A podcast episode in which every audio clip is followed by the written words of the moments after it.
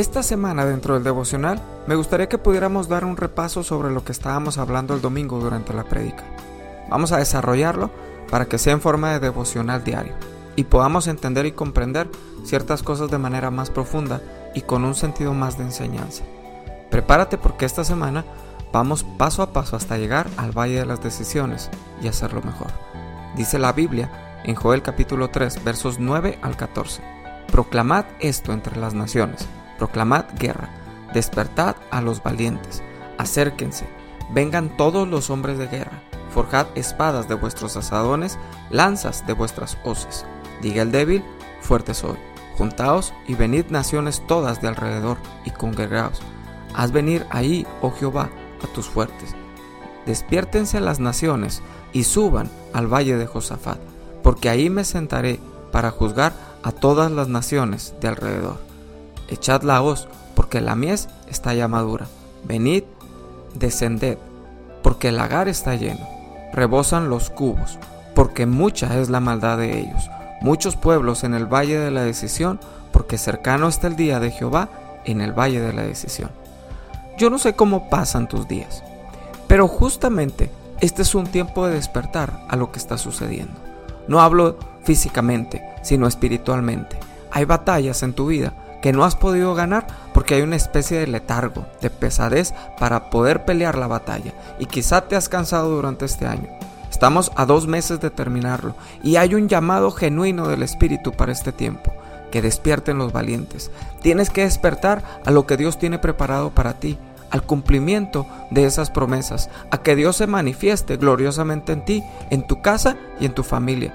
Que se despierten los valientes. Hay un llamado a los hombres y mujeres de guerra, y es un llamado preciso para la oración, porque las conquistas más grandes de tu vida se ganan ahí, en la oración, en lo secreto, cuando vas a la oración. Conozco mucha gente que pretende orar, que hace como que ora, y cuando preguntas, ¿cómo está tu vida de oración? Muchos se quedan diciéndote, bueno, es que todos los días oro, me va muy bien, pero hay niveles de oración. Y muchos se quedan en la oración de la mañana agradeciéndole a Dios solamente por el día ya. Y el resto del día no hay oración. Lo que hacemos al final de cada audio de estos es orar. Pero no te puedes quedar con un minuto y medio o dos minutos de oración en todo el día. Eso no puede ser suficiente.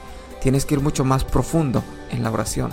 Dice Mateo capítulo 6, verso 6, Mas tú, cuando ores, entra en tu aposento, y cerrada la puerta, ora a tu Padre que está en secreto, y tu Padre que ve en lo secreto, te recompensará en público.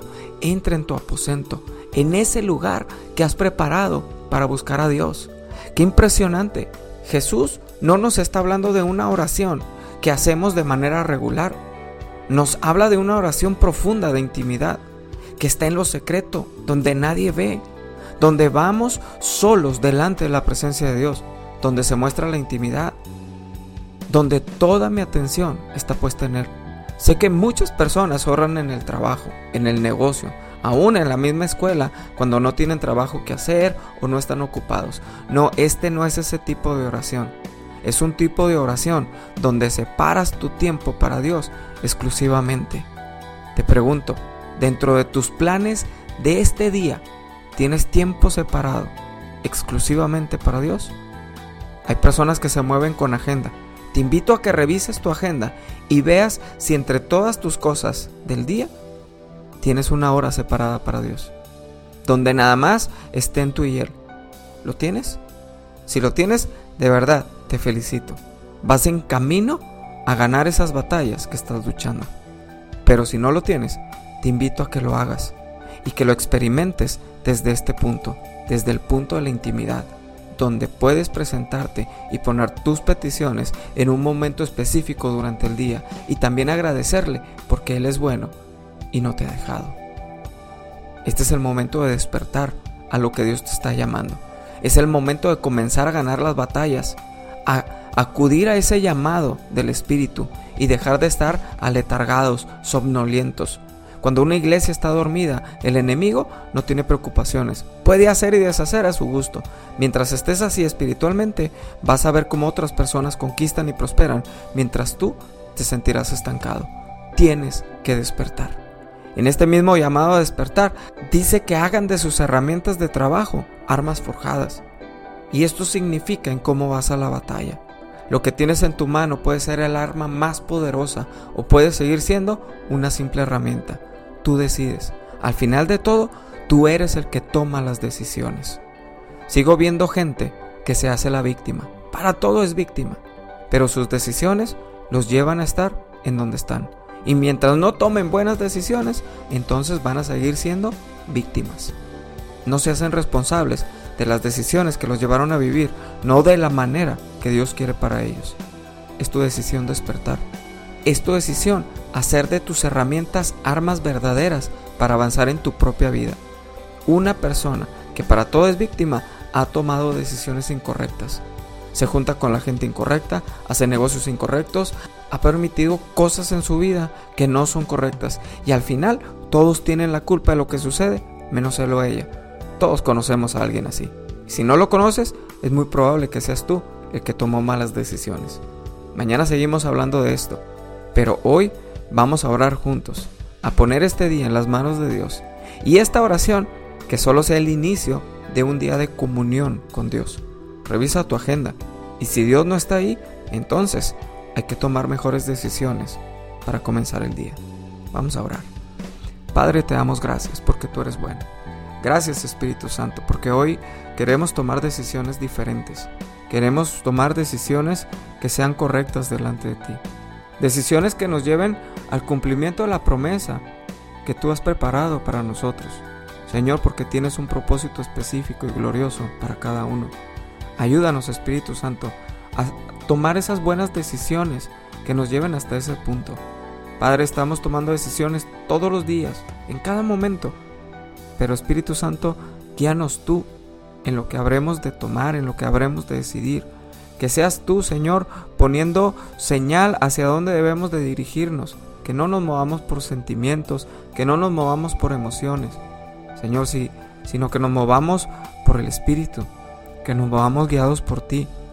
Guíanos en todo este día. Haz tu voluntad perfecta en medio de cada uno de nosotros.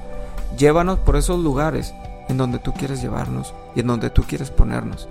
Espíritu Santo, hoy te pido que tú nos bendigas a cada uno, que nos ayudes para hacer este tiempo que necesitamos delante de ti. Que hoy lo que estamos orando, lo que estamos escuchando, solamente sea el inicio. Señor, solamente sea el inicio de buscarte a ti en profundidad, en intimidad, de tener una comunión verdadera contigo todos los días, todo el día. Señor, háblanos y guíanos durante el resto de este día. Padre, yo te pido que tú lo bendigas en gran manera. Señor, que tú te manifiestes y que tú te glorifiques en la vida de cada uno de nosotros. Queremos ver tu obra poderosa.